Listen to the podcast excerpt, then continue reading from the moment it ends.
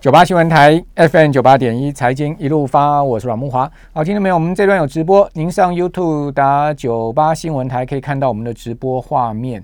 好，那在国庆年假前呢，这个台股走势非常的疲弱了哈。主要原因第一个，这个全球景气啊有一些变化哦，这个物价高涨。好，那同时呢，我们可以看到经济增长的情势似乎有减弱哈，所以市场担心啊这个停滞性通货膨胀的问题。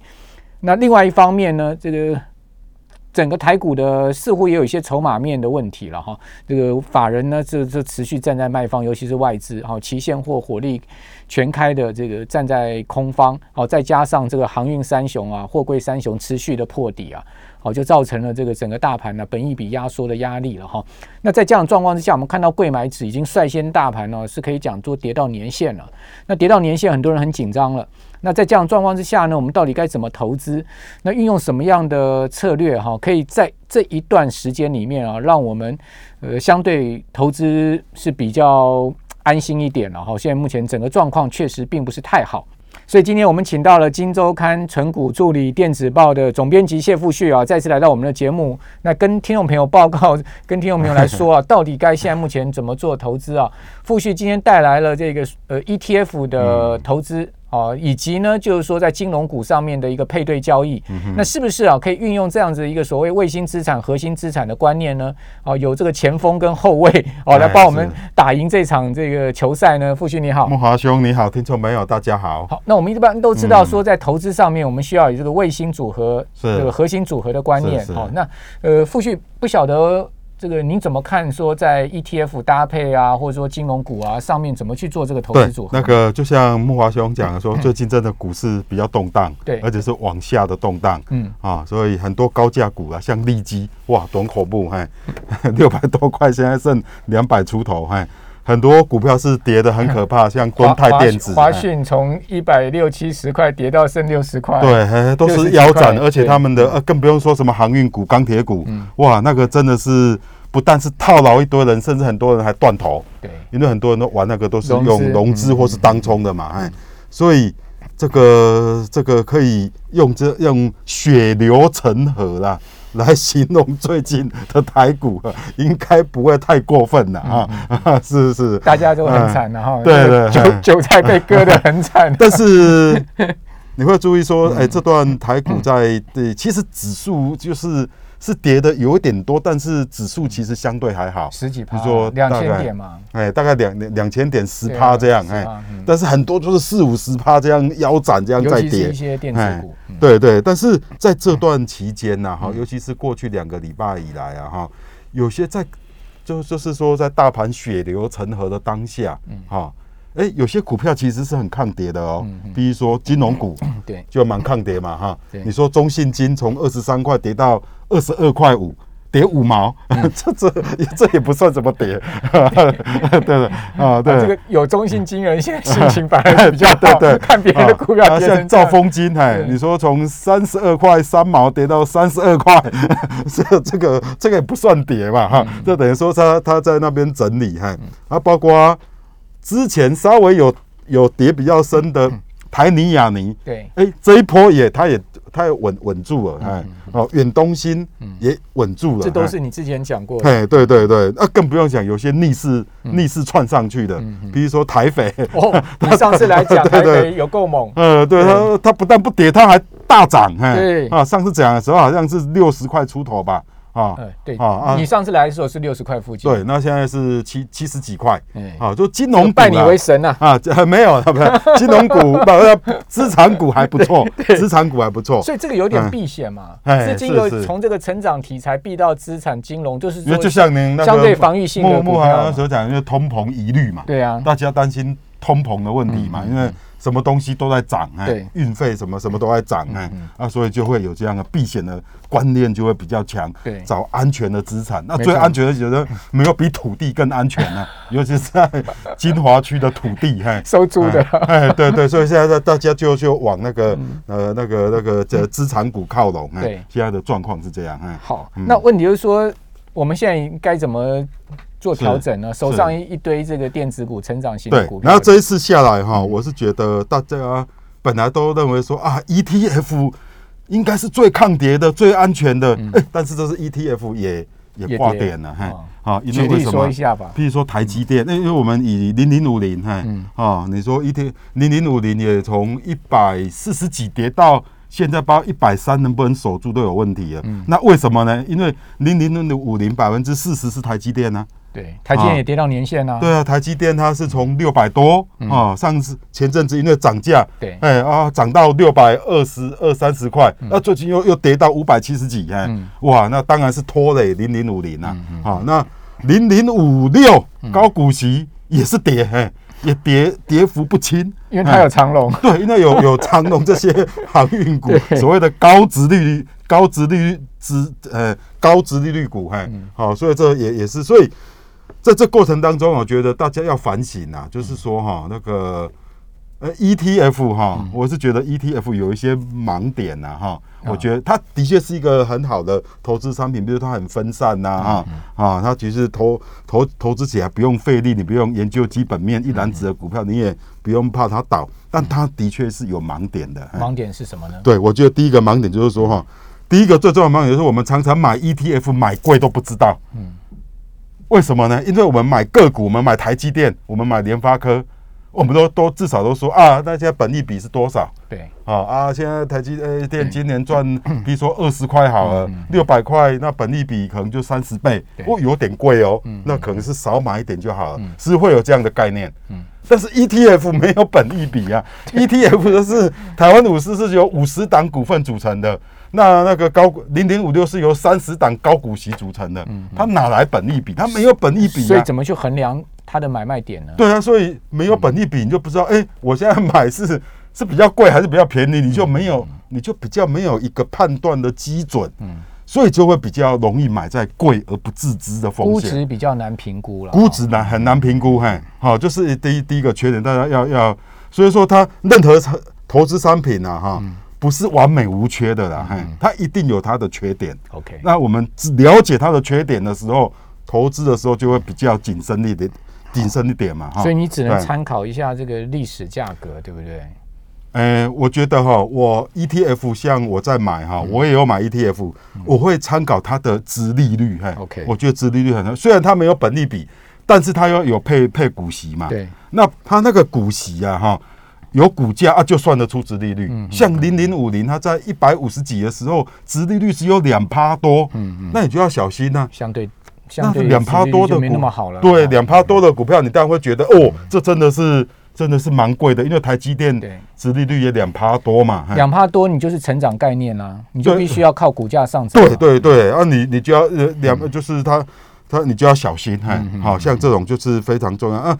第二点就是说，哈，ETF 哈，它有一个内在选股的逻辑，它会定期汰换嘛。对，好像台湾的五十就是找呃台湾市值最大的五十档公司啊。你只要市值没那么大，股票没涨那么多，像前阵前阵子亚尼就被剔除了啊。没错啊，然后换上富邦富邦美，因为富邦美涨了很多，但是。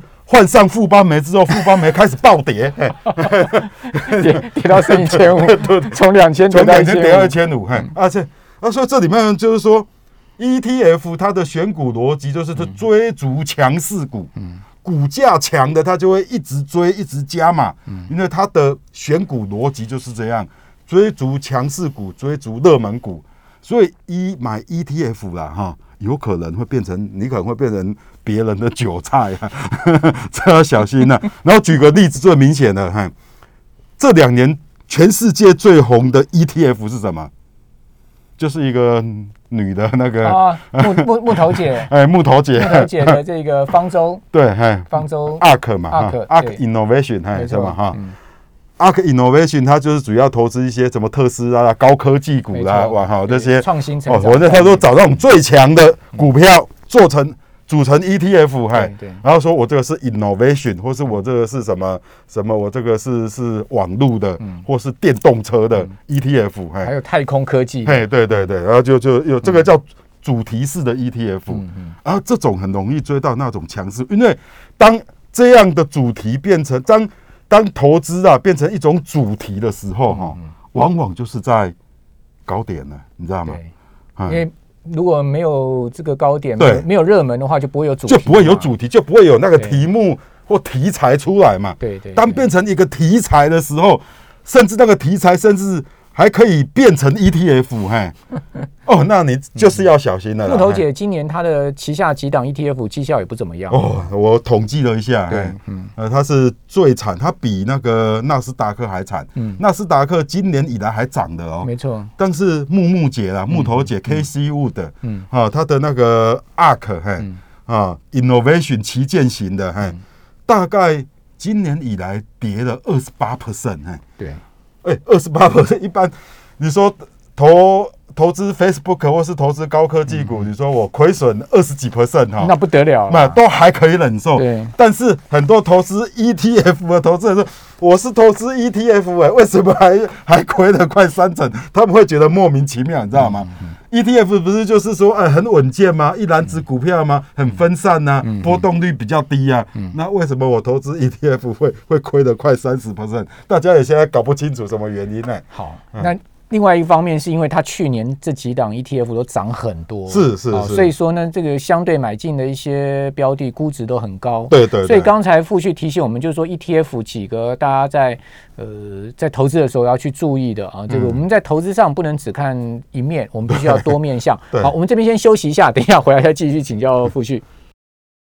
九八新闻台 FM 九八点一财经一路发，我是阮木华。我们今天请教到的是《金周刊》纯股助理电子报的总编辑谢富旭，在我们的直播现场啊，听众朋友，您上 YT 啊，打这个九八新闻台，你可以查到我们的这个，看到我们现在目前的直播。那富旭刚刚跟大家点出了三个 ETF 啊，这个投资的盲点啊，我们听众朋友，我们观众朋友可以参考啊。那接下来我们来谈一下，这个很多人把金融股啊当成是核心组合。哦，这个在资产组合里面的核心资产，那卫星资产一般我们都会用一些成长型股票嘛，就比如说是一些科技股啊。那相对这个科技股成长型股票，它的值率比较低，可能低到一趴两趴，大家无所谓，反正我又不是买来领股息的，对对，我是买来赚股价价差的。但是呢，如果去这个谈到核心资产的，必定要来谈到股利值利率了，对不对？好，就怎么样才可以领到更多的息？对对。好，所以说，呃，傅旭在这方面有独到经验来教下我们吧。是是，不敢嘿。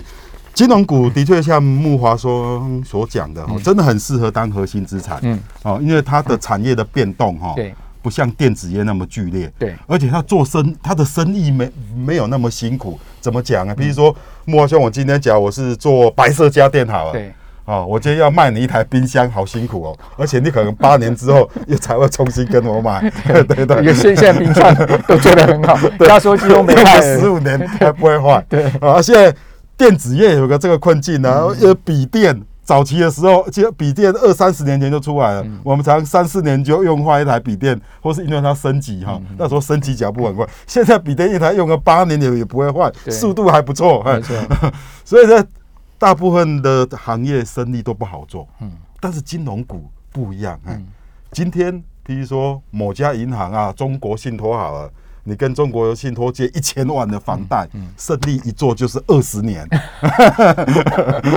对对，二十年就付利息，就你就付利息，就付利息，乖乖的付利息哈。啊，然后他只要再找新的客户，他的生意就累累加上去嘛，对对，所以他的那个借贷的规模会越来越越来越大，嘿，那我只要做好风险管理哈，风险控管，不要让那个呆账太高的话。我每年的赚的钱呢，就是那个利息收入就会一直一直叠上去，一直叠上去。对，而且生意也不用没有那么刚开始第一次很难做，说啊，你还这么给我，我借房贷给你，哇，要很多说服的功力。嘿，一旦说服成功，你这个客户我就二十年了。对，所以我们常讲金融股、金融业是铁饭碗、金饭碗嘛，对不对？好，这个摔不破的啦。对，但是它有这样的好处，问题它也有它的缺点。哈，对。它的缺点，因为金融股没啥爆发性，对，没有爆发性哈。